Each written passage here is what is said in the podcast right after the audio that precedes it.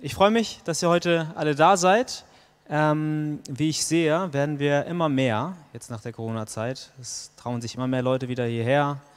Ähm, und da freue ich mich sehr drüber. Einmal für die Leute, die mich nicht kennen. Ich heiße Leon, äh, bin 26 Jahre alt, ähm, mache seit einigen Jahren den Predigtdienst und die, oder bin mit in der Jugendteamleitung noch und freue mich, dass ich heute die Predigtreihe beginnen darf. Und ähm, heute geht es, ja, wie schon ähm, Yoshi so ein bisschen angeteasert hatte, um ein besonderes Thema. Also es geht jetzt nicht, wie wir das jetzt im Römerbrief vorher gemacht haben, dass wir Vers für Vers quasi ein Buch durchgegangen sind und die ganzen Verse ausgelegt haben, während wir uns jetzt Themen widmen. Ähm, da seid ihr auch gerne nochmal von mir aufgerufen, gerne Themenvorschläge dort reinzutun. Also alles, was euch mal interessiert hat. Also alles, wo ihr sagt, da habe ich noch keine Antwort drauf, hat irgendwas mit der Bibel zu tun und da könnte man drüber predigen. Schreibt das rein, werft das rein und wir müssen dann gucken, wie wir das verpacken hier vorne. Ähm, genau, also ähm, heute widmen wir uns dem Thema, beziehungsweise der Frage, ähm, wozu Gemeinde? Das ist ein Thema, was uns alle in irgendeiner Weise zumindest betrifft. Für die einen vielleicht haben sich mehr darüber Gedanken gemacht, die anderen vielleicht ein bisschen weniger darüber. Aber es ist ein Thema, was irgendwie alle angeht, sage ich jetzt mal. Und das ist nicht nur die Frage, wozu Gemeinde, sondern da sind es Fragen wie, wieso sollte ich überhaupt in eine Gemeinde gehen? Oder welche Vorteile bringt es mit sich, in eine Gemeinde zu gehen? Oder muss ich überhaupt in eine Gemeinde gehen? Oder kann ich nicht einfach als einzelner Christ für mich zu Hause mein Leben mit Jesus leben und so über die Runden kommen? Muss ich mich auf eine Gemeinde festlegen? Oder kann ich nicht verschiedene Gemeinden besuchen, unterschiedliche Erfahrungen sammeln und mal hier und mal da sein? Und auch die wichtige Frage, was ist überhaupt der Zweck einer Gemeinde? Und das sind jetzt die Fragen und auch ein paar mehr, die ich werde ja, heute mit euch versuchen werde zu beantworten oder mal zu gucken, was die Bibel dazu sagt. Und bevor wir das tun, beten wir noch einmal gemeinsam. Himmlischer Vater, ich danke dir dafür, dass wir heute wieder ähm, zusammenkommen dürfen, Herr, dass wir in dein Wort schauen dürfen. Ähm, ich danke dir dafür, dass du Gemeinde geschenkt hast, Herr, dass du die Möglichkeit auf eine Versammlung geschenkt hast, sodass wir zusammenkommen dürfen, ähm, um dein Wort zu hören, aber auch Gemeinschaft zu haben, einfach nur. Dass wir miteinander abhängen können, dass wir miteinander ähm, ja, Beziehungen haben dürfen, Herr, und dass wir alle ja das gleiche Fundament haben, Jesus. Ich bitte dich einfach darum, dass du uns heute nochmal einmal mehr bewusst machst, was für einen Stellenwert Gemeinde für uns hat, aber vor allem für dich hat. Und ja, lass uns heute viele neue Sachen mit nach Hause nehmen. In deinem Namen. Amen. Ja, ich habe meine Predigt ähm, ganz überraschenderweise in drei Punkte eingeteilt. Ähm, die sind auch sehr kompliziert. Also der erste Punkt ist, was ist Gemeinde? Der zweite Punkt deckt sich mit dem Titel, wozu Gemeinde? Und der dritte Punkt, welche Gemeinde? Also fangen wir mit dem ersten Punkt an. Was ist Gemeinde? Um, den, um einen Begriff beschreiben zu können, wenn man jetzt sagt, okay, ich möchte jetzt herausfinden, was dieser Begriff bedeutet, dann muss man ja erstmal, oder macht es Sinn, so mache ich das zumindest, an den Ursprung zurückzugehen und zu gucken, wo wurde das erste Mal dieser Begriff verwendet. Wenn wir jetzt ausgehen davon, dass wir jetzt in der Bibel nur suchen und sagen, die Bibel ist Gottes Wort und es gibt zwar Quellen auch außerhalb, aber das ist ganz sicher Gottes Wort, dann gucken wir hier rein und dann sehen wir, dass das Wort Gemeinde ähm, auf das griechische Wort, wer weiß das? Ecclesia zurückgeht, genau. Was so viel wie Versammlung oder halt Gemeinde heißt. Und das erste Mal wurde dieses Wort von wem benutzt? Weißt du es auch, Aaron? Nee, weißt du nicht. Von Jesus selbst. Er hat das das erste Mal benutzt. Und zwar in Matthäus 16, Vers 18. Ihr könnt gerne, wenn ihr eine Bibel dabei habt oder euer Handy, könnt ihr es gerne aufschlagen. Also es wird jetzt kein Unterricht werden, keine Sorge, ich werde jetzt keine Leute dran nehmen. Ähm, Matthäus 16, Vers 18. Dort spricht Jesus zu Petrus, und das ist ein sehr bekannter Vers, den kennen wir alle. Und dort sagt er, und ich sage dir auch, du bist Petrus und auf diesem Fels will ich meine Gemeinde bauen. Und die Pforten der Hölle werden sie nicht überwältigen. Das ist wohl eines der, in christlichen Kreisen, eines der meistdiskutierten Verse, die es so gibt. Weil einige, die sich da ein bisschen mit Kirchengeschichte auskennen, also ich nicht, ich muss das googeln, aber ähm, die sich so ein bisschen damit auskennen, wissen, dass besonders der Katholizismus ähm, diesen Vers beispielsweise dafür nimmt, um das Papsttum oder das Amt des Papstes damit zu belegen und zu sagen, okay, damals hat Jesus gemeint, auf Petrus, der erste Papst im Katholizismus, auf ihn soll diese Gemeinde gebaut sein und seitdem 2000 Jahre lang so durchgeführt werden. Ähm, und dieser Vers wird als Begründung dafür genommen, um dieses Amt zu, zu belegen oder, zu, oder darauf aufzubauen. Aber die Reformatoren oder ähm, ja, alle, die dann ab 1500 das Ganze dann anders gesehen haben und sich auch anders verhalten haben, ähm, ja, sehen das ein bisschen anders mit dem Vers. Und zwar gibt es dort einen ähm, ehemaligen britischen Prediger, der lebt nicht mehr, der heißt George Campbell Morgan. Das war ein Prediger und Bibellehrer. Und er nahm Bezug auf, diese, auf diesen Vers und sagte dort Folgendes dazu. Er spricht, man beachte, dass er zu den Juden sprach. Wenn wir die bildliche Bedeutung des Wortes Fels durch die hebräischen Schriften hindurch verfolgen, dann sehen wir, dass dieses Wort niemals ein Symbol für einen Menschen war oder für einen Menschen sein kann, sondern immer für Gott ist. So wird hier in Caesarea Philippi die Kirche nicht auf Petrus gebaut. Jesus spielte nicht mit den festgefügten Sprachbildern. Er nahm das alte hebräische Bild, den Felsen, der immer ein Zeichen der Gottheit ist, und sagte, auf Gott selbst, auf Christus, dem Sohn des lebendigen Gottes, werde ich meine Gemeinde bauen. Und genau das glauben wir als Christen oder das glauben wir, sage ich jetzt mal, ich spreche jetzt mal für die Arche, das glauben wir als Arche. Ähm, die echte Gemeinde Gottes, die echte Gemeinde Gottes ist nur auf Christus gegründet, ist auf, nur auf den lebendigen Sohn Gottes gegründet, auf keinen Menschen, auf keine Institution, auf keine Organisation, nur auf Jesus. Und beim ersten Gebrauch dieses griechischen Wortes Ekklesia wird damit umgehend auf das Fundament hingewiesen, diese, dieser Ekklesia, dieser Versammlung, dieser Gemeinde, und zwar Jesus selbst. Und so gut und wunderbar diese Wahrheit auch ist, und ich habe mich gefreut, als ich das gelesen habe, gedacht, cool, nochmal was gelernt, ähm, gibt es heutzutage leider Gemeinden, ähm, die diese oder die genau diese einfache, aber wichtige Wahrheit ein Stück weit auch vergessen haben. Und das Fundament in diesen Gemeinden ist oft nicht mehr Jesus, also es ist nicht mehr der zentrale Punkt, sondern alles andere. Es werden sich Sachen rausgesucht und damit ein, einhergehend passiert es dann auch, dass dann ähm, biblische Wahrheiten vielleicht weggelassen werden oder es werden Dinge anders interpretiert oder es, wird, es werden Dinge anders gemacht. Ähm, die Ideologie der Bibel wird mit der Ideologie der Welt ein Stück weit vermischt und wird zusammengewürfelt. Ähm, es wird massenmedienfreundlich gemacht, sodass keiner offended ist, sagt man, glaube ich, heutzutage, dass keiner sich beleidigt fühlt. Ähm, und was zählt, ist nicht mehr anders zu sein als die Welt, sondern es zählt nur noch so zu sein wie die Welt. Und es wird nicht mehr angestrebt, heilig und tadellos zu sein oder zu leben, sondern möglichst frei und ohne Einschränkung und ohne irgendwie jemandem auf den Stips zu treten. Deswegen wollte ich schon einmal die erste der eingangs genannten Fragen, die wir jetzt am Anfang in der Einleitung gesammelt haben, ähm, beantworten beziehungsweise nur teilweise beantworten, weil wir darauf zurückkommen. Und zwar, welche Gemeinde ist die richtige für dich? Na,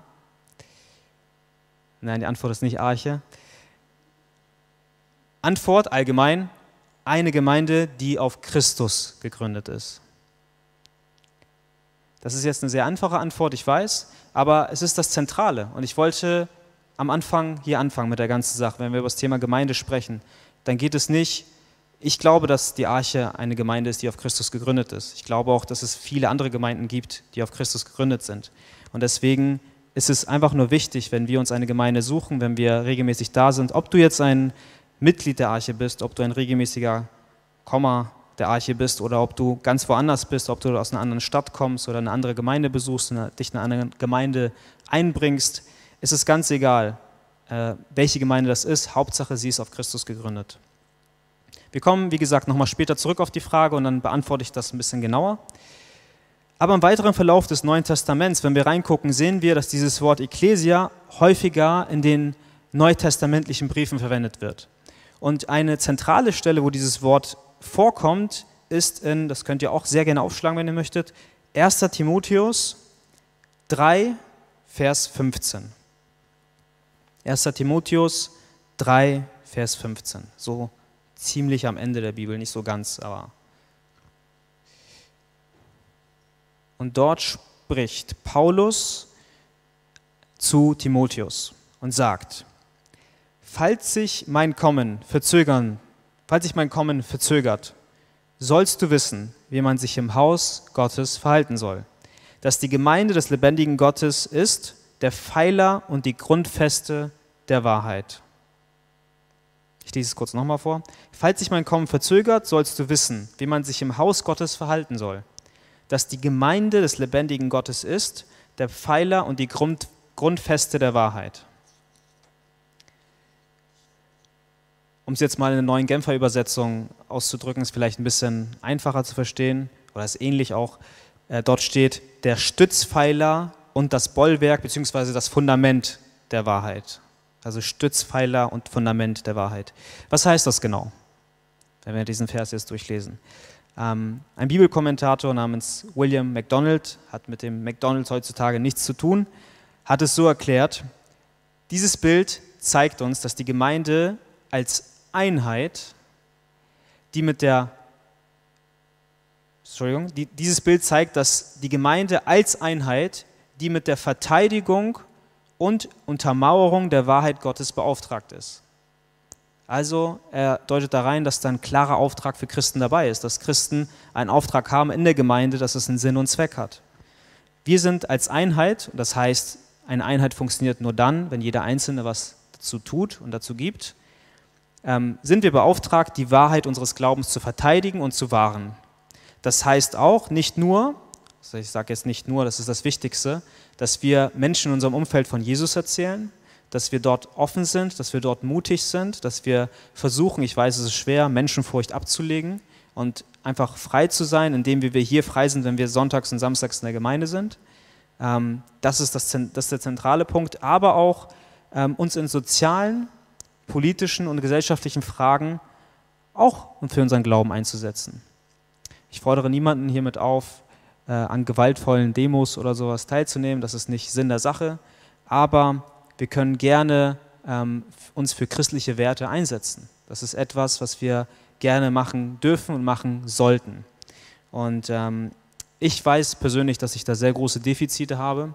Ähm, bei mir ist das Problem, ich bin immer nur so ganz bisschen für Politik interessiert und dann ist meine Aufmerksamkeit auch schon wieder weg.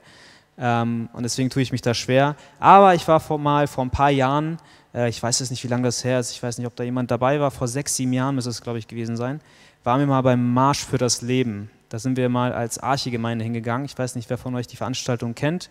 Das ist ein Marsch ähm, gegen, der gegen Abtreibung in unserem Land ähm, demonstriert.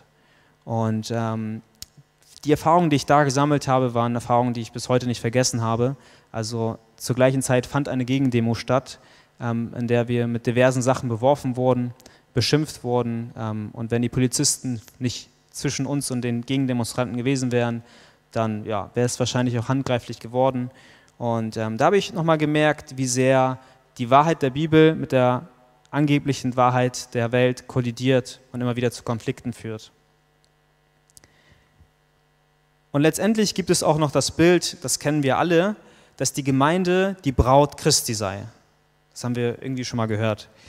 Und das ist wohl eines der bedeutendsten Bilder, um das Verhältnis zwischen Gott selbst und den Gotteskindern und Gott oder der Gemeinde und Christus zu vergleichen. Aber wie sieht es heutzutage aus, wenn wir mal drüber nachdenken? So, ne? Also ist, denn, ähm, ist es denn so, dass die Menschen als Allgemeines die Braut Christi sind? Ein Journalist scherzte einmal 2009 darüber, das hatte ich in einem Artikel gestern noch gelesen, und sagte, es gibt nur zwei Perioden, in denen sich Mann und Frau nicht verstehen. Einmal vor der Hochzeit und einmal nach der Hochzeit. Also außer der Hochzeit verstehen sie sich nicht, für die, die es nicht verstanden haben. ich musste es auch dreimal lesen. Und gerade in der heutigen Zeit sind so, werden so Eheversprechen am Traualtar wie bis dass der Tod euch scheidet, das kennen wir alle, nicht mehr so eng gesehen. Es ist nicht mehr so, ja, es ist nicht immer so, dass der Tod dann die Leute dann scheidet. Oder wir haben uns, es wird so, ähm, es werden so Gründe vorgebracht, wie wir haben uns einfach auseinandergelebt. Es ist einfach so passiert. Oder die Liebe war einfach nicht mehr so da. Oder auch so, ich fühle mich eingeengt und ich brauche irgendwie mehr Freiheit und deswegen passt mir das alles ein bisschen besser. Und das sind nicht selten Gründe dafür, dass nicht der Tod Mann und Frau scheidet, sondern der Mensch selbst sich durch persönliche Gefühle, Präferenzen, durch persönliche Anliegen einfach dazu entscheidet, ähm, die Ehe beispielsweise aufzuheben.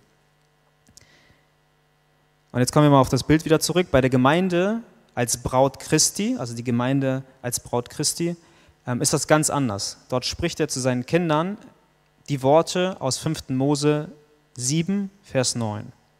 Das sind sehr ermutigende Worte. Dort sagt er, so sollst du nun wissen, dass der Herr, dein Gott, allein Gott ist, der treue Gott, der den Bund und die Barmherzigkeit bis ins tausendste Glied hält, denen, die ihn lieben und seine Gebote halten. Also ganz egal, was für Fehler wir als Braut die Gemeinde gemacht haben, wie oft wir fremdgegangen sind, wie oft wir Dinge gemacht haben, wo eigentlich der Bräutigam ähm, Grund dafür gehabt hätte, nicht bis zum Tod zu warten, sondern schon vorher diese Ehe scheiden zu lassen. Dort steht, der treue Gott, der den Bund und die Barmherzigkeit bis ins tausendste Glied hält. Gott sichert seinen Kindern ewige Treue zu. Und das ist etwas, wo ich bei der Vorbereitung einfach das gelesen habe und einfach gedacht habe, wow, echt krass. Egal was ich mache, egal wie oft ich eine Sache verhaue und wie oft ich Dinge falsch mache und, ähm, und all die Dinge, die mir gerade in dem Moment eingefallen sind und die uns vielleicht, jeden von uns gerade in diesem Moment vielleicht einfallen. Und da steht Gottes treu bis ins tausendste Glied. Er ist immer treu und das auch ganz bedingungslos. Es ist nicht an irgendwelche Bedingungen geknüpft. Und ich habe das in meinem Leben schon oft erleben dürfen, dass Gott ähm, ja, treu ist. Und wenn wir alle mal unser Leben als Christ, aber auch vielleicht als Nicht-Christ mal Revue passieren lassen und mal drüber nachdenken, wie Gott in unserem Leben gewirkt hat, wie er uns auch geistliche Entwicklung geschenkt hat, dann merken wir, ja, Gott ist echt treu. Ich hätte es echt nicht alleine gepackt. Und natürlich gibt es auch Zeiten, in denen wir irgendwo das Gefühl haben, dass Gott nicht da ist oder zumindest nicht gerade auf unserer Seite ist. Aber er ist immer da, zu jeder Situation, zu jeder Zeit, an jedem Ort. Und selbst das Versprechen, beziehungsweise der Bund, der zwischen zwei Christen geschlossen wird, wenn sie einander Ja sagen, ähm, wird durch den Tod mindestens einer dieser Personen irgendwann aufgelöst, weil wir im Himmel das Konzept von Ehe nicht mehr haben, weil wir alle gleich sein werden und Gott anbeten werden. Ähm, selbst diese Ehe, dieser Bund, der zwischen der Braut und dem Bräutigam ist, zwischen Gott und der Gemeinde ist, ähm, der wird nicht aufhören. Irgendwann wird es so sein, dass Jesus dann wiederkommt, auf diese Erde zurückkommt, ein zweites Mal. Dann wird er seine Braut, seine Gemeinde mit nach oben nehmen und dort wird er dann eine fette Hochzeit feiern.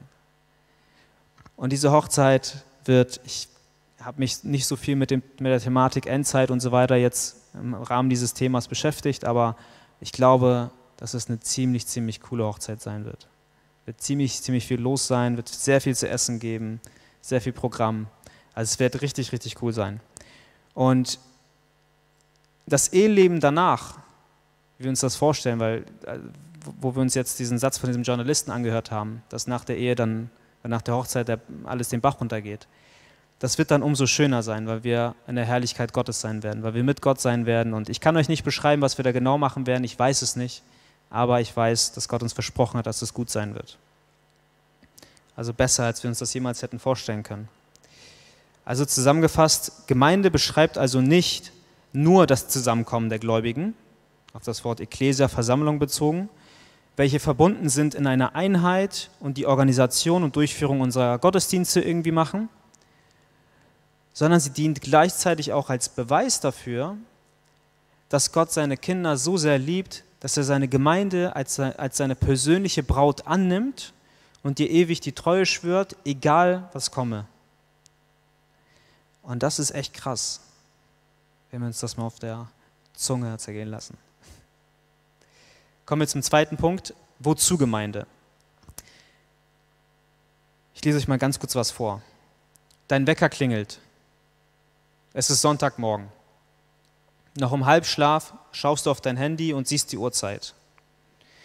Oh, wenn ich jetzt zum Gottesdienst möchte, dann müsste ich jetzt so langsam aufstehen. Ach egal, erstmal auf die Snooze-Taste drücken und weiter pennen. Nach zehn Minuten klingelt erneut der Wecker. Du nimmst wieder dein Handy in die Hand und bemerkst, dass du jetzt noch weniger Zeit hast. Du denkst dir, ich muss ja nicht super pünktlich sein, ich komme einfach ein bisschen später und setze mich dann oben auf die Empore, das sieht dann keiner. Und wieder drückst du auf die Schlummertaste und legst dich hin. Nach zehn Minuten, welche sich angefühlt haben wie 20 Sekunden, klingelt, klingelt erneut dein Wecker. Leicht genervt, leicht genervt schaust du wieder auf dein Handy, machst den Wecker ganz aus, legst dich schlafen und denkst dir, ach, der Gottesdienst, der wird ja eh aufgenommen. Dann schaue ich mir das halt irgendwie später an. Hab die ganze Woche so hart gearbeitet oder für jemand anders hart in der Schule gelernt und ich muss mich, muss mich unbedingt ausruhen, muss unbedingt ausschlafen. Bringt ja nichts, wenn ich für Schlafen dorthin komme und da irgendwie nicht richtig zuhören kann, hat ja auch keinen Sinn und Zweck. Die nächste Woche beginnt und du hast dir die Predigt niemals angehört. Hand aufs Herz. Ja, wir können auch die Augen schließen. Ich glaube, wir schließen mal alle kurz die Augen, ja? Hand aufs Herz. Wer kennt diese Situation? Einmal bitte die Hand heben. Okay, Hände wieder runter. Jetzt können wir wieder Augen aufmachen. Also es waren jetzt nicht nur zwei Leute, die sich gemeldet haben. Wir haben alle mal diese Situation erlebt in irgendeiner Weise. Und das ist, glaube ich, eine Situation, die zutreffender kaum sein kann. Vielleicht ist es für den anderen dann eine andere Situation an einem Samstagabend, wo er vielleicht auf einen Geburtstag eingeladen ist und vielleicht ein Konflikt ist, ob er zur Jugend kommen soll oder nicht. Aber in so oder so, so einer ähnlichen Art und Weise kennen wir das alle. Und wieso tun wir uns manchmal so schwer, diszipliniert zu sein, wenn es um das Thema Jugendgottesdienst Samstagabend oder Sonntagmorgens den Gottesdienst geht? Wieso tun wir uns da besonders schwer? Ich meine, wenn wir zur Schule oder zur Arbeit müssen, dann schaffen wir es ja meistens auch, oder nicht? Also meistens schaffen wir es dann auch, früh aufzustehen, auf der Matte zu sein.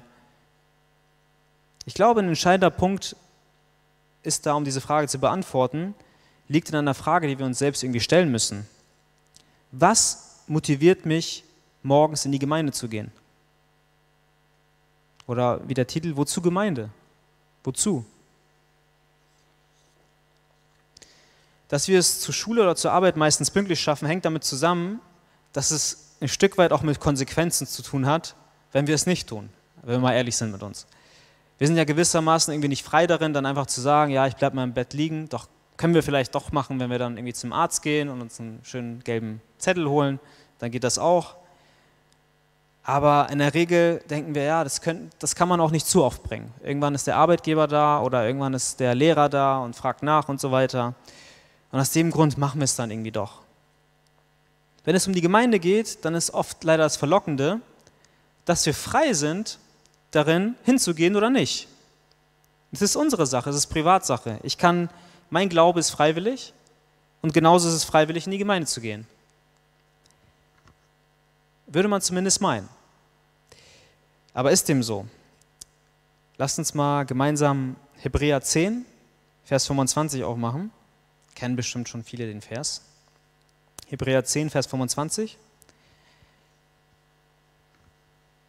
Dort steht, ist die neue Genfer Übersetzung. Deshalb ist es wichtig, dass wir unseren Zusammenkünften oder in anderen Worten unseren Versammlungen nicht fernbleiben, wie einige sich das angewöhnt haben, sondern dass wir einander ermutigen und das umso mehr, als wie ihr selbst feststellen könnt, der Tag näher rückt, an dem der Herr wiederkommt. Also klar in der Bibel kann es eigentlich nicht stehen, dass wir zum Gottesdienst kommen sollen. Wir sollen der Versammlung nicht fernbleiben. Sprich, wenn wir das nächste Mal frühmorgens mit uns selbst kämpfen, dann können wir vielleicht versuchen, diesen Vers als Motivation zu nehmen. Ob es dann klappt oder nicht, ist eine andere Sache, aber wir können es zumindest probieren, uns zu sagen, okay, es ist biblisch, ich muss jetzt aufstehen und zur Gemeinde gehen. Ähm, Und das gilt auch nicht nur für den Sonntagsgottesdienst, das gilt auch für den Samstagabend. Wie, nehmen wir, also wie ernst nehmen wir die Besuche dort? Also ich freue mich riesig, dass immer mehr Leute samstags kommen. Ähm, aber ich, ich kenne das ja auch von mir selbst, dass man dann einfach denkt, oh, Samstag, Sonntag geht man dann meistens noch so zur Gemeinde und Samstag denkt man sich vielleicht noch so, ah, heute wäre so ein Tag, so eigentlich so ein Chiller-Tag, wo ich einfach mal nur zu Hause bleibe und nichts mache. Einfach mal wirklich auf Couch Potato mache und wirklich nur Fernsehen gucke, Netflix anmache und, und über nichts nachdenke. Und wenn der Samstagabend dann kommt, beispielsweise, schauen wir erstmal darauf, wer von unseren Freunden oder Freundinnen vielleicht da ist an dem Samstag, entscheiden dann darauf hin, wenn wir abgewegt haben, ob es coole Leute sind oder nicht, ob wir dann kommen oder nicht. Oder wenn in der Woche der Hauskreis ansteht und wir eigentlich Teil einer Gemeinschaft von Christen sind, die gesagt haben, ich möchte einen Hauskreis haben und dort sich einbringen wollen und, und irgendwie auch da sind, dann sagt man sich, ähm, hat man dann irgendwie doch andere Sachen noch zu tun. Ich muss meine Familie besuchen, ähm, mein Hund ist krank, ähm, alle möglichen Sachen. Ich kenne das von mir selbst. Also alles, was ich sage hier, ist jetzt nicht mit du, du, du, sondern ich kenne das auch alles selbst. Und eigentlich ist es ein Ort, wo man wöchentlich zusammenkommen kann, um sich auszutauschen, zu beten, Gemeinschaft zu haben. Und wie ernst nehmen wir das eigentlich? Vielleicht gerade beim Thema Hauskreis ist es dann so, dass du etwas sagst wie, ach, heute hatte ich mit der Ausbildung so viel zu tun und ich habe jetzt keine Lust mehr, jetzt so weit zu fahren. Ich wäre sowieso ein bisschen später da. Ich schreibe mal in die Hauskreisgruppe, dass ich heute nicht komme, weil ich bald Prüfungen schreiben muss und dass ich dafür lernen muss. Und dann sitzt du zu Hause und ähm, guckst, wie gesagt, so ein paar Netflix-Folgen. Ich hoffe, ihr versteht mich nicht falsch. Ich will jetzt nicht irgendwie miese Stimmung verbreiten oder irgendwie so in die Richtung.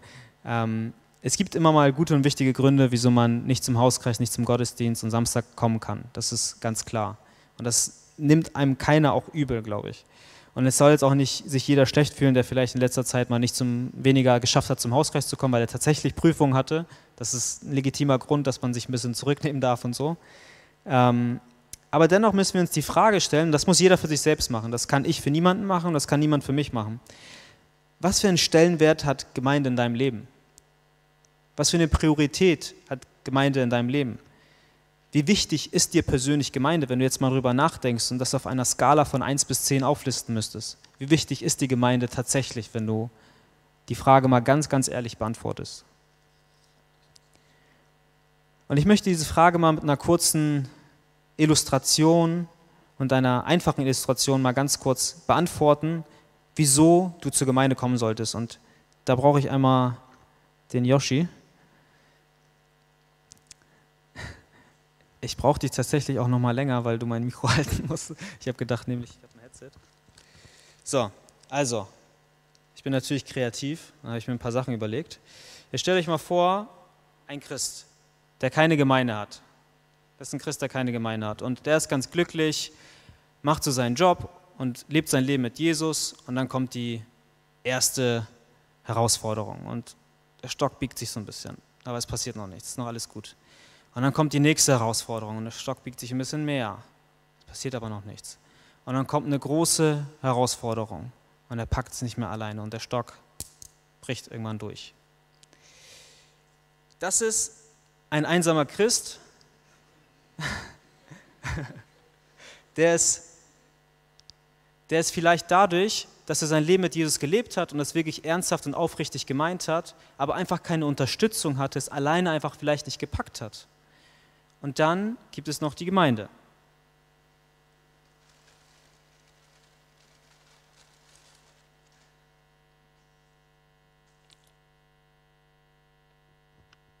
Da haben wir Leute, die für dich beten könnten. Da haben wir die Leute, die fragen, wie es dir geht. Da haben wir die Pastoren, die fragen, wo du warst letzten Sonntag. Hier ist noch das Jugendteam, was dich ständig anschreibt. Ähm, dann gibt es noch irgendwie deine Freunde, die gesagt haben, wieso du nicht da warst. Und die anderen Leute, die gesagt haben, wie geht es dir mit der Sache? Wie hat deine Ausbildung begonnen? Wie hat dein Studium begonnen? Deine Schule begonnen? Und so weiter und so fort. Und dann hast du ein paar Leute um dich herum. Und jetzt, wenn die Herausforderung kommt, es ist nicht mehr so einfach. Ah, ich krieg's nicht hin. Es ist nicht mehr so einfach. Das Ganze, danke Yoshi.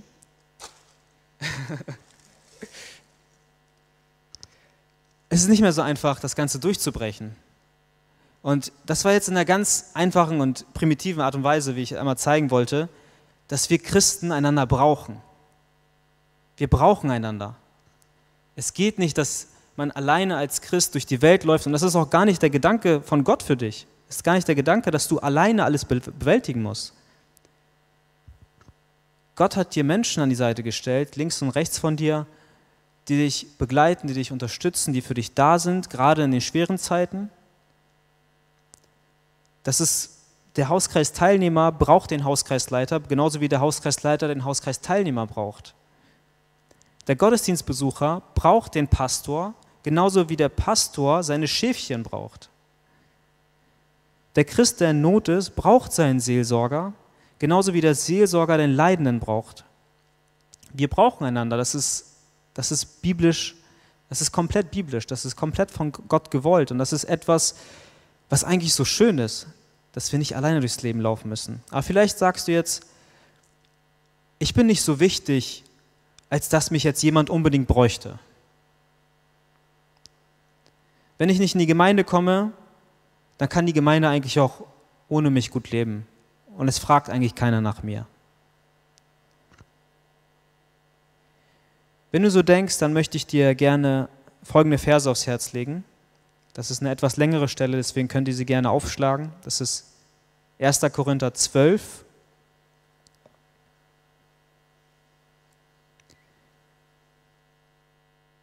die Verse 12 bis 26. 1. Korinther 12, 12 bis 26. Denkt zum Vergleich, das ist die neue Genfer Übersetzung, denkt zum Vergleich an den menschlichen Körper. Er stellt eine Einheit dar, die aus vielen Teilen besteht. Oder andersherum betrachtet, er setzt sich aus, den, aus vielen Teilen zusammen, die alle miteinander ein zusammenhängendes Ganzes bilden. Genauso ist es bei Christus, denn wir alle, ob Juden oder Nichtjuden, Sklave oder Freie, sind mit demselben Geist getauft worden und haben von derselben Quelle den Geist Gottes zu trinken bekommen, und dadurch sind wir alle zu einem Leib geworden. Und wie jeder Körper besteht dieser Leib aus vielen Teilen und nicht nur aus einem. Wenn der Fuß behaupten würde, wenn ich nicht die Hand bin, gehöre ich nicht zum Körper, würde er trotzdem nicht aufhören, ein Teil des Körpers zu sein. Und wenn das Ohr behaupten würde, weil ich nicht das Auge bin, gehöre ich nicht zum Körper, würde es trotzdem nicht aufhören, ein Teil des Körpers zu sein. Wenn der ganze Körper nur aus Augen bestünden würde, ist echt keine schöne Vorstellung. Wo bliebe dann das Gehör? Wenn er nur aus Ohren bestehen würde, wo bliebe der Geruchssinn? Tatsache jedoch ist, dass Gott entsprechend seinem Plan jedem einzelnen Teil eine besondere Aufgabe innerhalb des Ganzen zugewiesen hat. Was wäre das schließlich für ein Körper, wenn alle Teile dieselbe Aufgabe hätten? Machen wir ganz kurz einen Cut hier. Ihr stellt euch mal vor, ihr seid in einem Unternehmen und alle arbeiten nur in der Buchhaltung. Oder alle arbeiten nur als Nachtwächter im Museum und keiner kümmert sich mehr um andere Sachen. Oder stellt euch mal vor, alle in einem Restaurant arbeiten nur noch in der Küche und kochen und keiner serviert das Essen. Setzen wir dort wieder ein. Vers 19. Was wäre das schließlich für ein Körper, wenn alle Teile diese, dieselbe Aufgabe hätten? Aber so ist es ja nicht. Es gibt einerseits viele verschiedene Teile und andererseits nur einen Körper. Das Auge kann nicht einfach zur Hand sagen, ich brauche dich nicht. Oder der Kopf zu den Füßen, ich brauche euch nicht. Nein, gerade die Teile des Körpers, und jetzt aufgepasst, das, was ich eingangs erwähnt hatte, gerade die Teile des Körpers, die schwächer zu sein scheinen, sind besonders wichtig. Gerade den Teilen, die wir für weniger ehrenwert halten, schenken wir besonders viel Aufmerksamkeit. Gerade bei den Teilen, die Anstoß erregen könnten, achten wir besonders darauf, dass sie sorgfältig bedeckt sind. Gott selbst, der die verschiedenen Teile des Körpers zusammengefügt hat, hat dem, was unscheinbar ist, eine besondere Würde verliehen. Es darf nämlich dem, im Körper nicht zu einer Spaltung kommen. Vielmehr soll es das gemeinsame Anliegen aller Teile sein, füreinander zu sorgen. Wenn ein Teil des Körpers leidet, leiden alle anderen mit. Und wenn ein Teil geehrt wird, ist das auch für alle anderen ein Anlass zur Freude. Hier nochmal aus, aus dem Text aus 1. Korinther 12 nochmal deutlich, wir brauchen einander. Wir brauchen wirklich einander. Auch derjenige, der denkt, dass er die geringste Aufgabe macht. Das haben wir hier schwarz auf weiß gelesen. Das ist nichts, was ich jetzt sage, um irgendwelche Leute, die down sind, zu ermutigen oder sowas, sondern das ist das, wie Gott uns alle ermutigen möchte. Selbst die Leute, die denken und sich für gering halten und sagen, das, was ich mache, macht keinen Unterschied, sagt, ihr seid besonders wichtig. Der Leib kann also nur funktionieren, wenn alle gemeinsam an einem Strang ziehen, mitarbeiten, sich einbringen, gegenseitig ermahnen, aber auch einander ermutigen. Die Gemeinde ist ein besonderer Ort des Schutzes für Christen. Hier haben wir eine Festung, in der wir uns gegen die Angriffe von außen des Widersachers, des Teufels verteidigen können. Ein einsamer Christ, wenn wir jetzt mal an die Illustration mit den Ästen mal zurückdenken, wird mit Versuchung nicht so gut umgehen können oder nur ein Stück weit damit umgehen können, wie als wäre er in der Gemeinde und es würden ihm Brüder und Schwestern zur Seite stehen, die ihm helfen könnten. Also nochmal die Frage, wozu Gemeinde? Weil die Gemeinde durch einzelne Gläubige besteht, zusammengesetzt ist, aus einem Leib in Christus besteht und einander braucht, um zu wachsen, sich selbst zu schützen oder einander zu schützen und das Reich Gottes, und das wollen wir alle, ähm, die wir Kinder Gottes sind, auf das Reich Gottes auf dieser Welt zu bauen und uns letztendlich für Jesus groß zu machen und Jesu, Jesu Namen groß zu machen. Kommen wir zum letzten Punkt, Punkt 3. Welche Gemeinde? Ich werde jetzt nicht mit, also äh, ich werde jetzt nicht mit Namen oder so rumwerfen. Ne? Also keine Sorge, ich werde jetzt keine Gemeinde nennen und sage, ja, wenn du jetzt eher so auf Predigten gucken willst, dann gehen die Gemeinde, wenn du eher Musik und so, dann gehen die. Das werden wir heute nicht machen. Aber die Frage nach der richtigen Gemeinde, die hat sich irgendwie jeder Christ, der sich mal über die Thematik Gedanken gemacht hat, mal gestellt.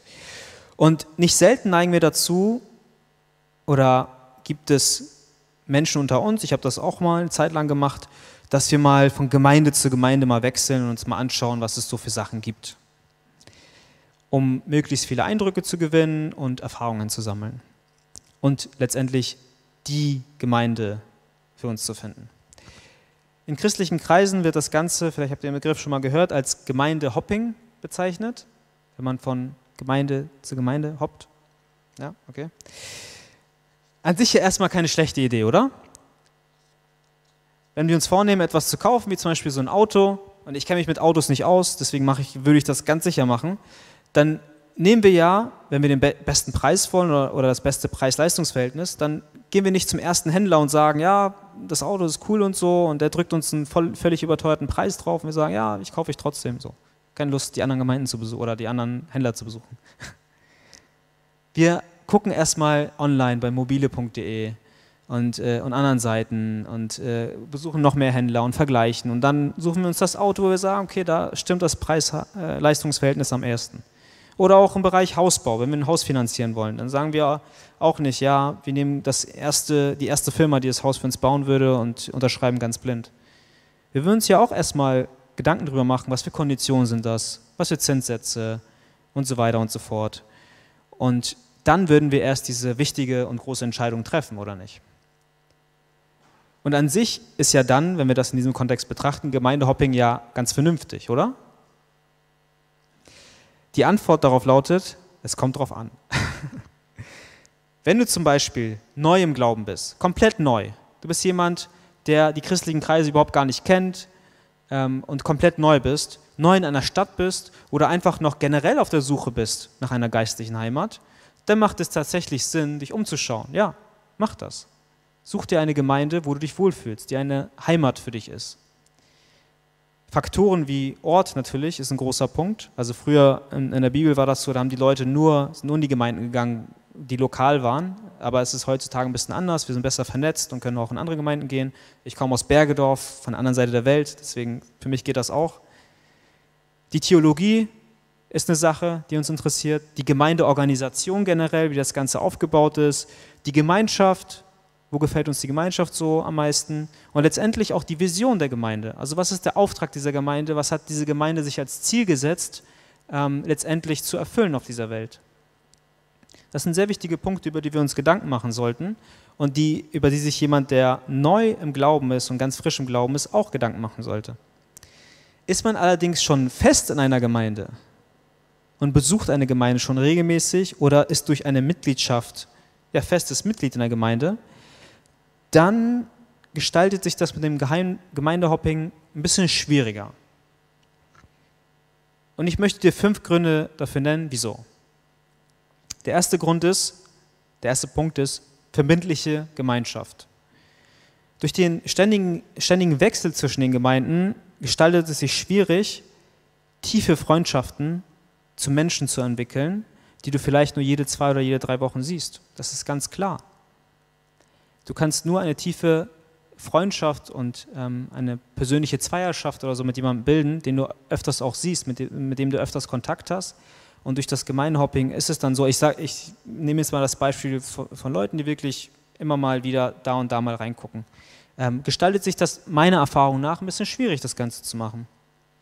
Und, ähm, und es hat auch den großen Vorteil, wenn du in eine Gemeinde nur gehst und nicht in verschiedene, dass Menschen dich kennen und nach dir fragen. Das haben wir vorhin schon so ein bisschen erwähnt gehabt. Ähm, sobald du nicht in die Gemeinde kommst, eine Woche vielleicht nicht, zwei Wochen nicht, dann fangen schon die Ersten an, sich bei dir zu melden und zu fragen, was ist da los? Also zumindest ist es in meinem Freundeskreis so, dass dann die Leute fragen, auch bei mir fragen, wenn ich mal nicht da bin, wenn ich vielleicht alles zu viel ist und so weiter drumherum, dann fangen die Leute an zu fragen. Und es ist wirklich schön zu wissen, dass Menschen eigentlich vergessen, dass es Menschen gibt, die sich bei einem melden. Und ähm, ich möchte ähm, auch jeden ermutigen, der solche Menschen kennt und diese Menschen vielleicht seit geraumer Zeit vielleicht nicht mehr zur Gemeinde kommen, einfach mal anzuschreiben. Einmal zu fragen, wie geht's dir? Ähm, was, ähm, was geht gerade so in deinem Leben ab? Ähm, hast du mal Lust, dich auf einen Kaffee zu treffen? Ähm, und dann, wenn es vielleicht die Person noch offener ist, hast du vielleicht Lust, Samstag oder Sonntag in die Gemeinde zu kommen. Ähm, lasst uns da auch ähm, ja, Hilfe für die Leute sein, die vielleicht gerade eine Durchstrecke durchmachen, ob es eine geistliche ist oder wie auch immer, dass wir dort den Leuten helfen.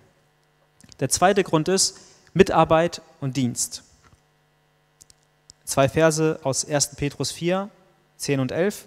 Dort steht, jeder soll den anderen mit der Gabe dienen, die er von Gott bekommen hat.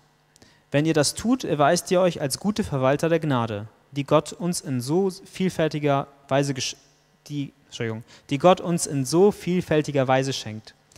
Redet jemand im Auftrag Gottes, dann soll er sich bewusst sein, dass es Gottes Worte sind, die er weitergibt. Übt jemand einen praktischen Dienst aus, einen praktischen Dienst aus, soll er die Kraft in Anspruch nehmen, die Gott ihm dafür gibt. Jeder einzelne, jede einzelne Gabe soll mit der Hilfe von Jesus Christus so eingesetzt werden, dass Gott geehrt wird. Wenn du Besuch zu Hause bekommst, dann sagen deine Eltern nicht zu den Besuchern, so, hier ist ein Lappen, einmal bitte die Arbeitsplatte in der Küche wischen und dann noch einmal den Tisch decken und dann können wir anfangen. Nein, klar, natürlich. Also, wenn Gäste ihre Hilfe anbieten und so, ist das ja nicht verwerflich, dann können sie gerne helfen, aber man würde in der Regel, wenn man gastfreundlich ist, nicht auf die Idee kommen, irgendwie Leuten, ohne dass sie es wollen, Arbeit aufzudrücken, die einen eigentlich besuchen. Außer es ist vorher abgeklärt. Nein, in der Regel ist es so, wer hilft zu Hause? Die Kinder. Die Kinder kriegen die ganzen Arbeiten ab. Bring mal schnell nochmal den Müll raus, deck mal nochmal den Tisch, hol mal nochmal das Hähnchenbrustfilet aus dem TK raus. Also es sind, äh, es sind die Kinder, die dann halt helfen. Und genauso ist es im Haus Gottes. Die Gemeinde braucht fleißige Helfer, fleißige Gotteskinder, die sich aktiv in der Gemeinde einbringen und helfen. Wir können nicht von Besuchern erwarten, die ab und zu mal hier sind, dass sie Teil dieses Haushaltes werden und dort aktiv als Kinder helfen. Das ist schwierig, sondern man braucht Kinder, die die ganzen Orte kennen, die die Küche kennen und, die, und alles, was so dazugehört, um mitzuhelfen, mit anzupacken. Und daher braucht Gott dich in einer Gemeinde zu 100 Prozent und nicht in vier Gemeinden zu jeweils 25 Prozent. Es geht natürlich auch, und ich, es gibt natürlich auch besondere Fälle, wo das, wo das nötig ist, wo man, wo man da auch auf der besten Art und Weise, in der besten Art und Weise dienen kann.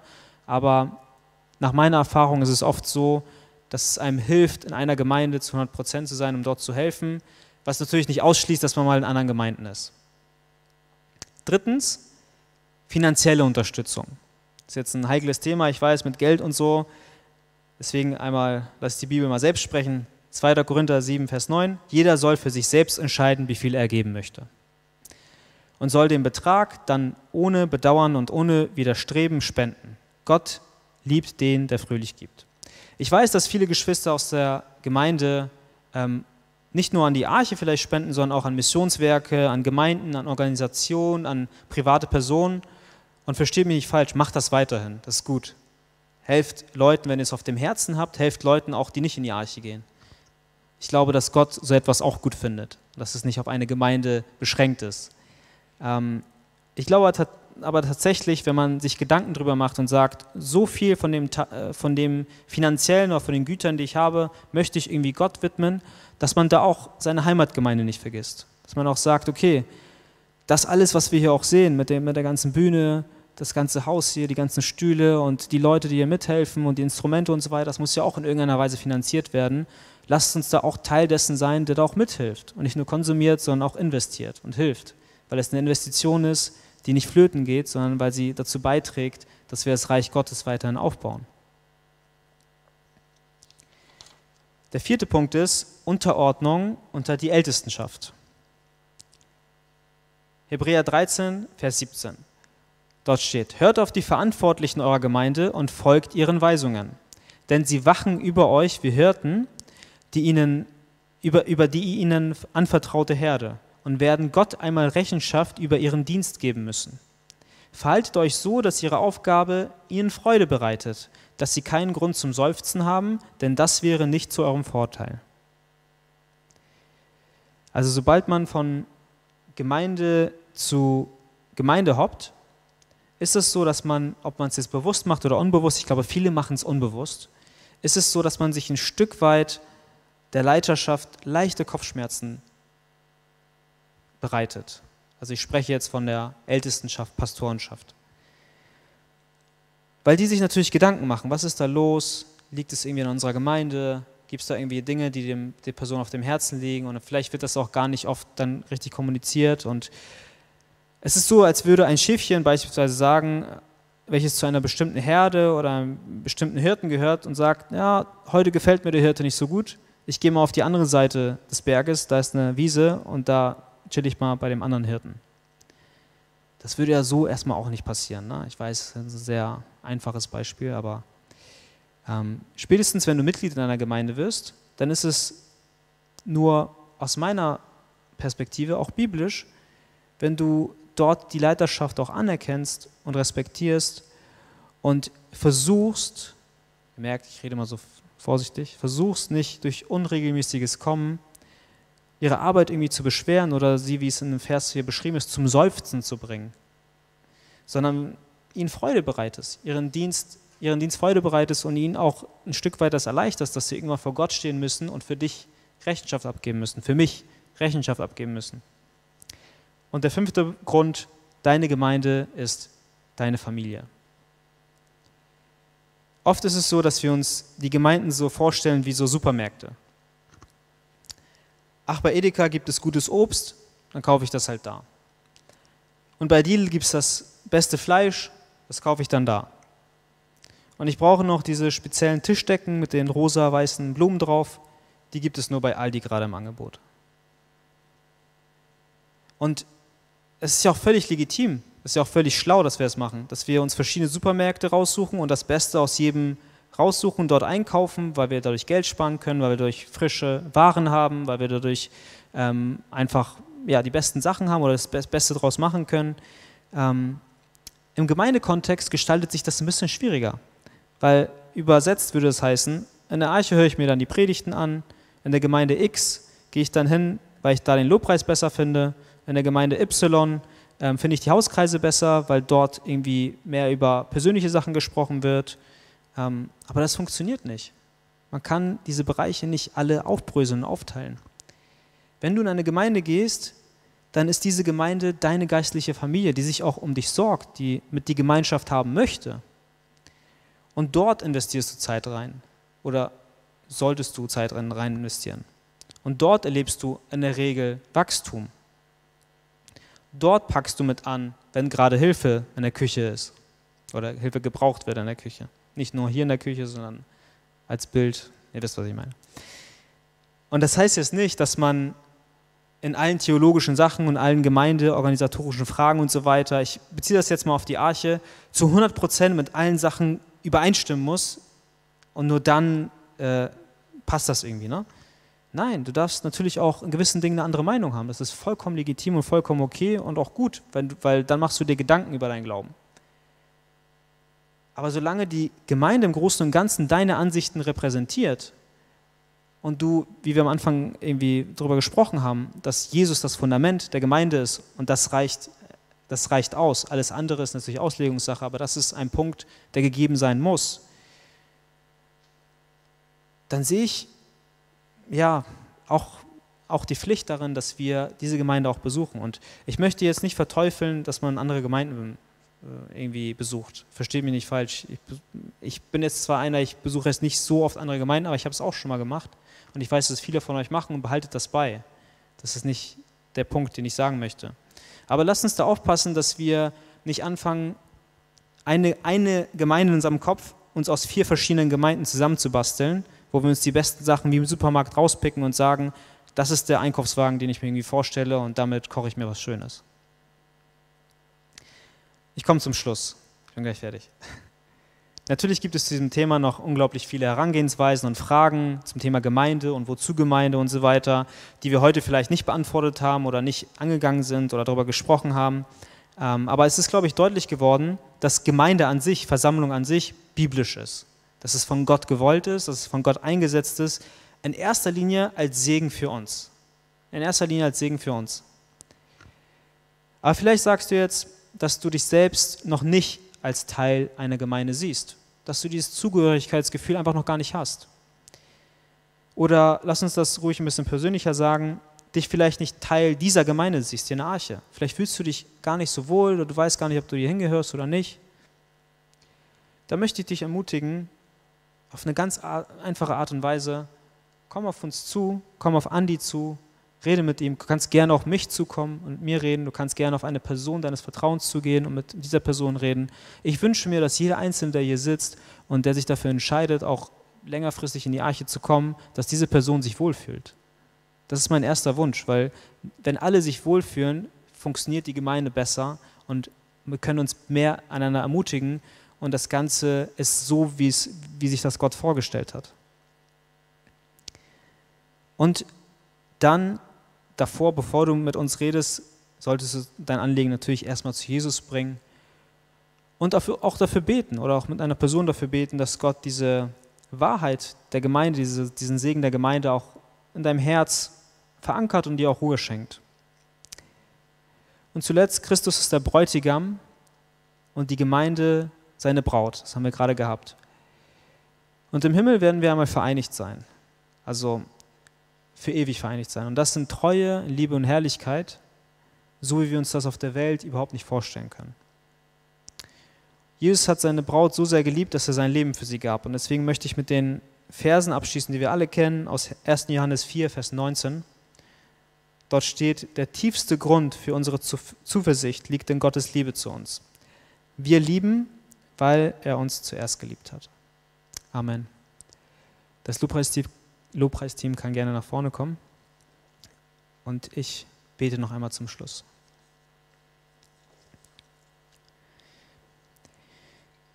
Jesus, ich danke dir dafür, dass du uns die Möglichkeit geschenkt hast, in eine Gemeinde zu gehen. Ich danke dir dafür, dass du links und rechts Menschen an die Seite gestellt hast, zu denen wir in Problemen gehen dürfen, wo wir uns an sie wenden dürfen, dass wir uns nicht vollkommen alleine fühlen müssen in dieser ja doch sehr dunklen Welt.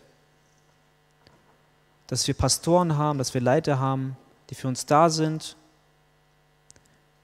dass wir unsere Anliegen mit Menschen teilen können und dort auch persönlich sein können mit Menschen, wo, wo es vielleicht außerhalb der Gemeinde gar nicht so eng und tief möglich ist. Und ich danke dir in erster Linie dafür, dass du deinen Sohn Jesus Christus geschickt hast, damit er für seine Gemeinde, für die Braut stirbt und nach drei Tagen wieder aufersteht und dann sich dazu entscheidet, seine Braut irgendwann zu sich zu holen, um eine Hochzeit zu feiern und zu sagen, ich habe euch geliebt, bevor überhaupt, bevor die Welt überhaupt entstanden war. Ich danke dir für diese tiefe Wahrheit, für diese für diesen großen Segen, Herr. Und ich bitte dich einfach darum, für all die Dinge, die heute, ja, wir aus deinem Wort gesehen haben, die gesagt wurden, Herr, ähm, schenke einfach, dass jeder für sich selbst erkennt, in welche Gemeinde du diese Person haben möchtest, in was für eine Art und Weise und wie wir als Einheit, aber auch jeder Einzelne seine Gaben, die er hat oder ihre Gaben, ähm, perfekt für dich einsetzen kann und zu deiner Ehre einsetzen kann. Dies bitte ich in Jesu Namen. Amen.